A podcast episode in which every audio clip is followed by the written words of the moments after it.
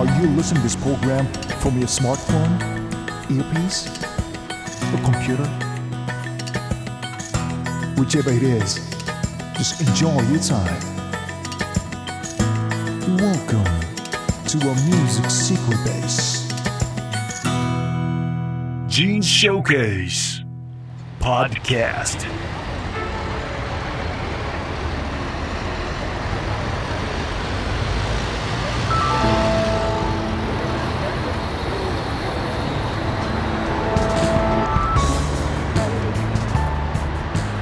人事ショーケースラジオ DJ 人力フェスティバルプロデューサーの島村仁です。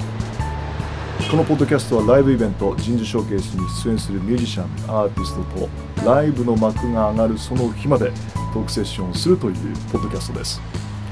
さあそしてもちろんライブをしてくれるのはこの方キャラバンです。よろしくお願いします。よろしくお願いします。はい、今回で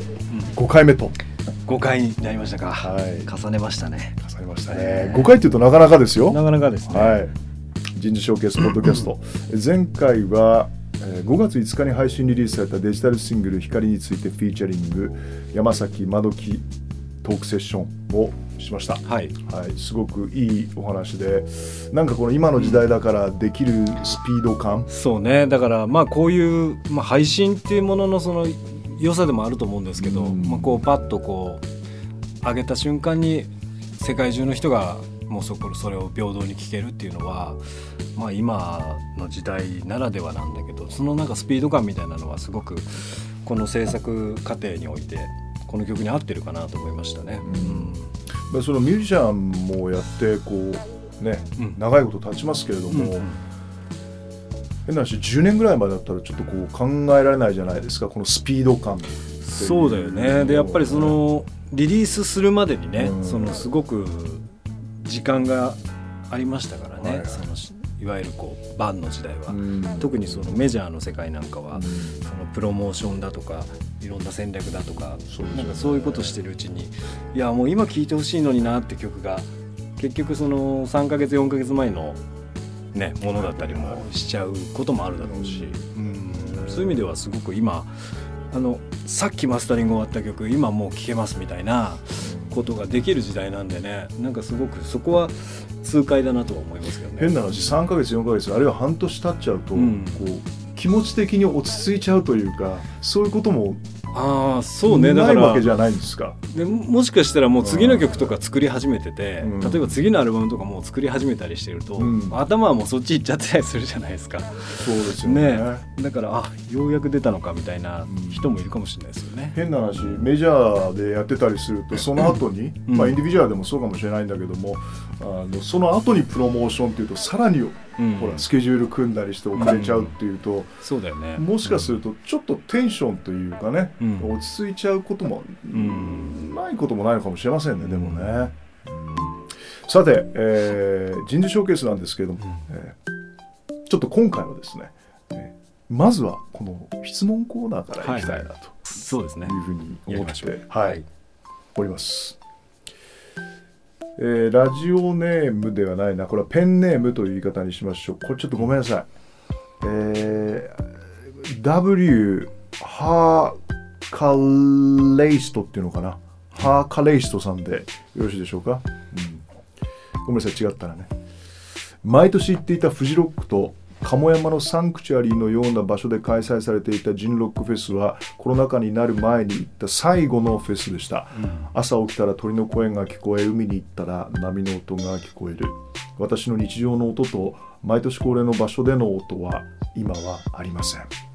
前に進まなければいけないし黙っていても前に進むのも分かります。それでもやっぱり私はそこにいたいと思うのです。釜山で聞いた「Hello and Goodbye」はうまくは言えませんが感情があふれ目頭が熱くなります。どのような経緯で作られたかをお聞かせ願いますでしょうかというね、はい。こういうメッセージ。いやありがとうございます。そうですね。やっぱり自分もうんなんつうのかな。以前その変わり続ける変わらないためにみたいな曲を作ったことがあって、それ「チェンジス」っていう曲だったんですけど結局その変化って実は怖いとかあの不安なものだったりもするんだけど、でもすごく変化を望んでる自分もいたり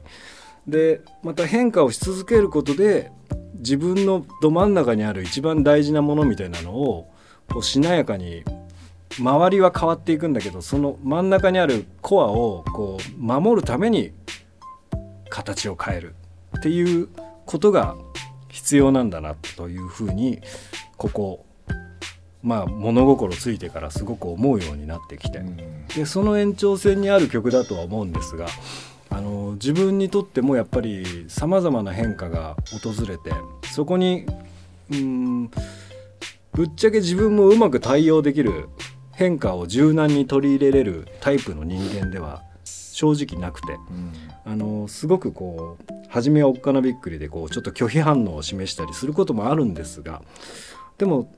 なんつうのかな知らないうちに変わっていく自分もいてでまた世界を見渡すと変わることってなんかこうネガティブに捉えちゃうこともあるんだけど、逆に変わらないって不自然だなっていう気もしてきて、うん、例えば植物であったり地球上の全ての自然物はやっぱり常に変化をしているというか形を変えて水だってそうだし、あの花だって種から育って花になってまた落ちてそれが実になってみたいなその循環を繰り返してる。そのなんか循環みたいなものを音楽にしたいなと思って作った歌詞なんですよね。でそこにはやっぱ「Hello」と「Goodbye」があって だからそれはどちらも実はセットであってあの始まりがあれば終わりもあるし終わりもあれば始まりもあってそうやってゴロンゴロンと何かが転がっていってるんだけどど真ん中にある感覚っていうのは実はブレずに変わらないということですね。うん。まあ、その変化ということに対しておっしゃる通りなんですけれどもなかなか余計あの年を取ってくると感じることなんですけれども、年取ってくるとどんどんどんどんなんかこうなんかこう変わりづらくなってくるとかね、うん、新しいものをこうね、受け入れようとしなくなっている自分がいて、まあ、受け入れるは受け入れるんですけども ちょっと時間がかかって、うん、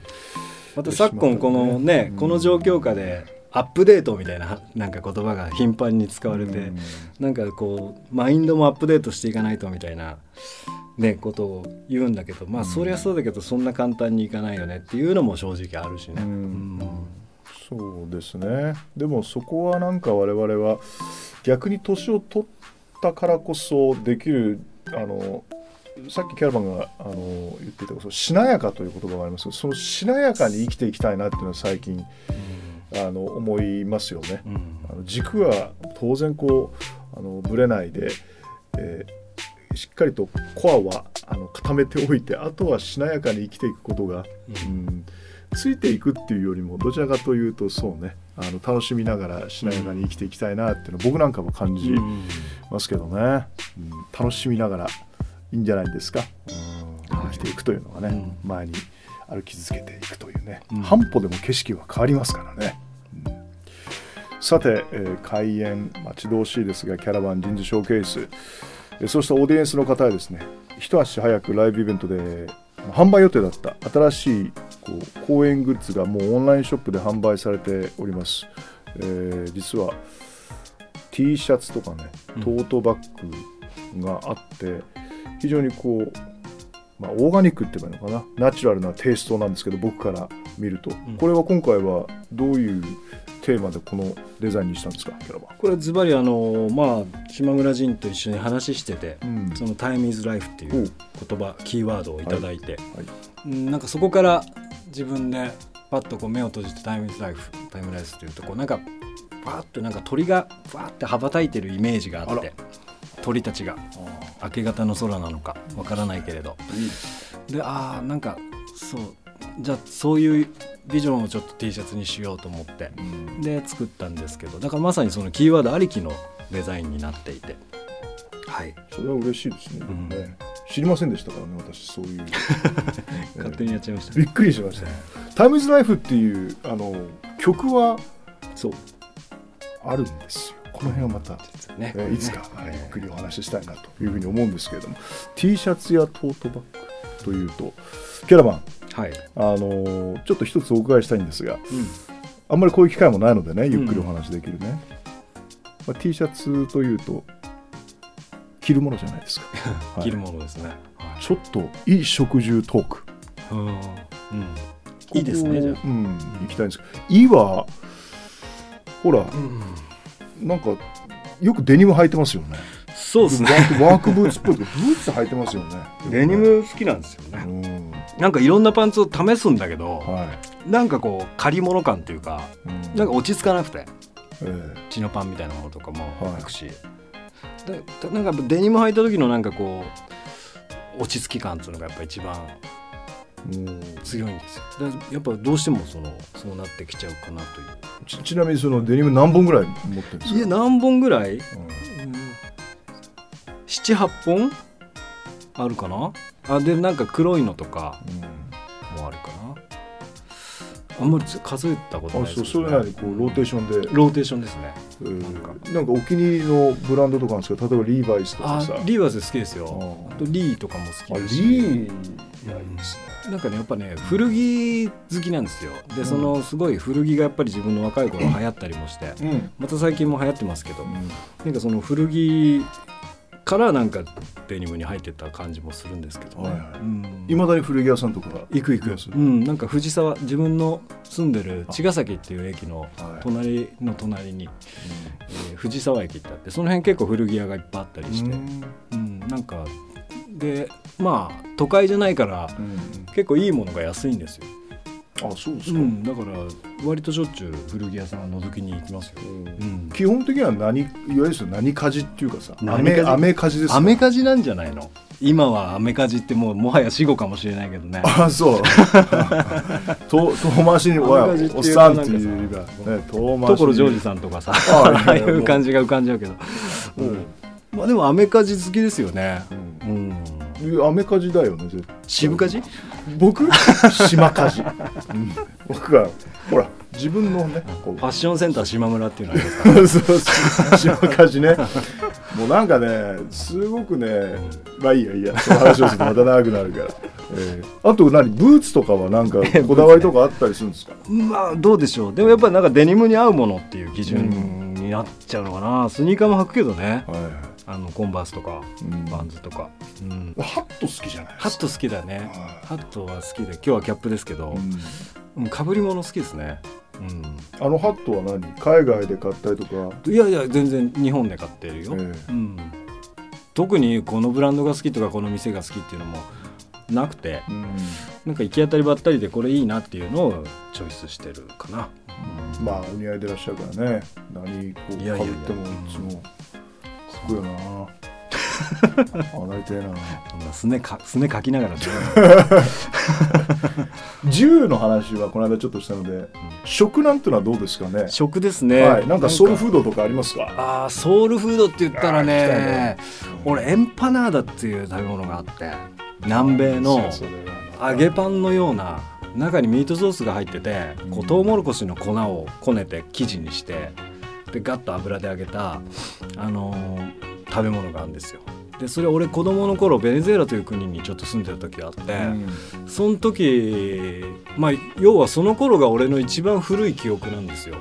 その3歳から行ってるんで、うんそれ以前の記憶がなくて一番古い記憶をたどるとそのエンパナーナ食ってたベネズエラ時代になるんだけどだか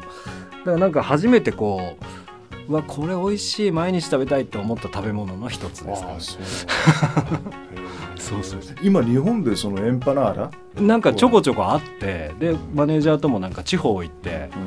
例えばこちょこちょこあるの？でたまにこう俺もなんか知らない街行くとうん。なんか南米料理とか検索するんですよ、そしたらこうエンパナーダってメニューにある店とかがあると、うん。ちょっと行こうよっつって一緒に行ったりして。エンパナーダこれはだいぶ俺の思い出の味に近いとか言いまたちょっと違うのもあったりする全でしょ？然違う。アルゼンチン風とかああのブラジル風スペイン風とかベネズエラでみんな微妙に違うんですよ。はい。でアルゼンチンとかだと小麦粉だったりするのだけどその俺が求めてるのはそのトウモロコシのあのボショボショした粉を固めた、あのだ今食ったらちょっと味気ないなと思うのかもしれないけど。いやそうそう美味しければいいってもんじゃないから、うん。そういや美味しければいいってもんじゃないというか、でもそれがなんか懐かしい味の一つそうですね。その味気ないっていうのがいい意味でなんだよね、うん。変にその美味しくしすぎないっていうの、何かかけすぎない美味しさっていうのもそれもねだから向こうだと本当にソウルフードというか、うん。ローカルフードで街中にこうあのなんていうんですかねキオスクみたいななんつうのかなワゴンみたいなのが出ててそキッチンカーみたいな。なでそこでこう揚げて売ってたりする。だからみんなこうなんかデイリー新聞とエンパナーダ1個みたいな感じで買って会社行くとか学校行くとかっていうなんか本当ニューヨークのホットドッグ屋みたいなのとかあさねなんかそんなノリだと思うんですけどそれで俺なんかその当時あのスイミングスクールに通わされててベネズエラベですか？ネズエラで。あるんだねでそれがすっげえスパルタなスイミングスクールで俺全く泳げないのに、いきなりその先生が「よいしょ!」とか言ってプールに投げ込むんですよ。でこう溺れながらこうやって必死になってもがいて上がるみたいなまずそういう入門の儀式があって それ以来はもうそこがトラウマになっちゃって 行きたくねえっつって。うん。うんでもうこう家の壁にしがみついて行かない行かないって言ってんだけどうちの母ちゃんとかが「エンパナーダ帰りに買ってあげるからさ行こうよ」みたいな「うんじゃあ行く」みたいな。すごいね エンパナーダのそのそうそうそう。その吸引力っていう。エンパナーダで釣られて。っすごいですね、ていう、まあ、思い出の食べ物ですそのスイミングスクールの思い出はあんまりないんですか？おもうなんかもう溺れてなんか水面が水面がキラキラしてる映像しか思い出せないですね今表現としてはすごく美しいんですけど、ね、水面がキラキラしてね、えーまあじゃあぜひ皆さんライブにお越しの際はたくさんのエンパナーダをいただきたいとないわないないですけどぜひみんな見つけたら食べてほしいですねあでも僕もまだ食べたことないのでそのエンパナーダをいつか一緒にあの食べる日,、ねうん。日を楽しみにしておりますが、はい。まあこういったトークセッションもですねあのライブの中で楽しんでもらいたいというふうに思います。はい。延期開催を予定していますキャラバン人事ショーケース6月26日土曜日です、えー場所は新潟市民芸術文化会館リュートピア能楽堂です。あそこの雰囲気もまたねあのなんか不思議な空間ですので、うん。初めての方もいらっしゃると思うんですけれどもその全てをねあの味わっていただきたい音だけじゃなくてその会場の雰囲気とか空気感とかもね含めて初めて来る人はちょっとおっというね何か新しい発見があると思いますのでそれもひっくるめてお楽しみいただければなというふうに思います、えー詳しくはキャラバンのオフィシャルサイト、えーまたは FOB 企画のホームページをご確認ください。あとはあの人事ショーケース公式ツイッターのダイレクトメッセージから、えーキャラバンへの質問を受け付けておりますのであのライトな人生相談からうん何でもいいです。あのおすすめのなんちゃらでもいいですしそのエンパナーダについての情報でも構いません、えーどしどしお寄せいただきたいというふうに思います。えーちょっと不定期になるとは思うんですけどこの人事ショーケースポッドキャストトークセッション with キャラバンまた来月そうですね。6月にも配信できたらしたいというふうに思っておりますがキャラバンどうでしょうか？いけそうですかね？うん。いややりたいですね、はい。うん。そうなったら。ですね、はい。あのできたらやりたいと思いますのでお楽しみに。それでは改めまして人事ショーケースポッドキャストトーク with キャラバン Vol. 5お相手はキャラバンでした。どうもありがとうございましありがとうございたました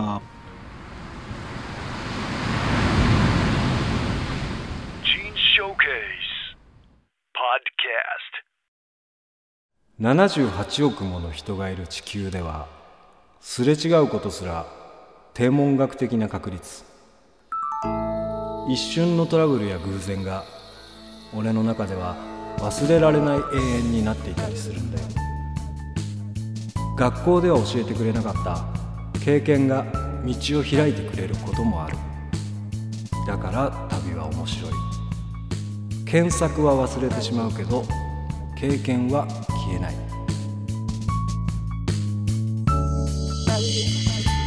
Gene Showcase